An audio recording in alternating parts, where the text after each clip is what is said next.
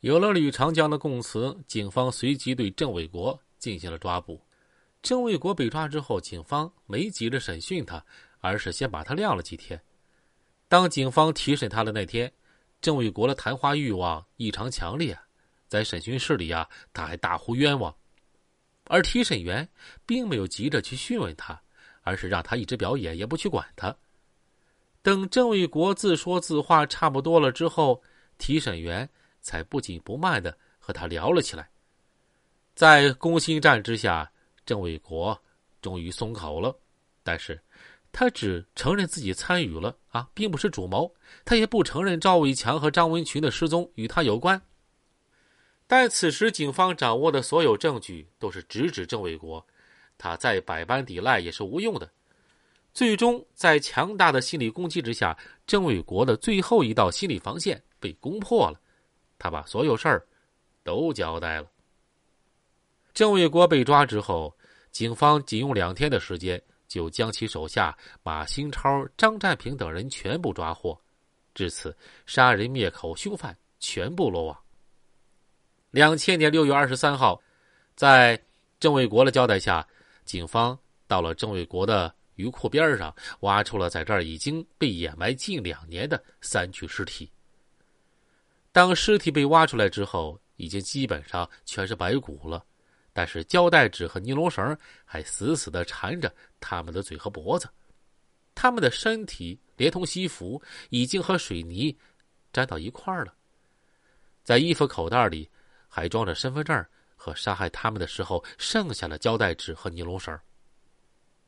二零零一年四月十一日，郑卫国涉黑团伙三十余人，在西安市体育场万人公捕公判大会上被宣布依法逮捕。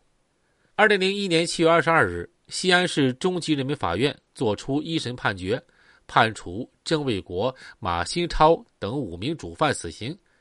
二零零一年九月十一日，陕西省高级人民法院作出了终审判决。当天上午十点三十左右，郑卫国等人在终审宣判之后被押赴刑场执行枪决。那一年，郑卫国三十二岁，在正青春的年龄，他没有选择正当职业，而是选择以身试法、以身抗法。那么，他最终得到的结果必然是受到法律的严厉制裁。在这儿啊，要追溯几句，在那个郑卫国被捕之后没多久啊，刑警大队大队长徐明的电话被各路人马打爆，由此可见郑卫国在长安乃至在整个陕西力量之大。道高一尺，魔高一丈，郑卫国后台再硬，能硬得过代表国家意志的公安干警吗？长安公安为了能把郑卫国绳之以法，想尽办法积极对应，排除一切无关干扰。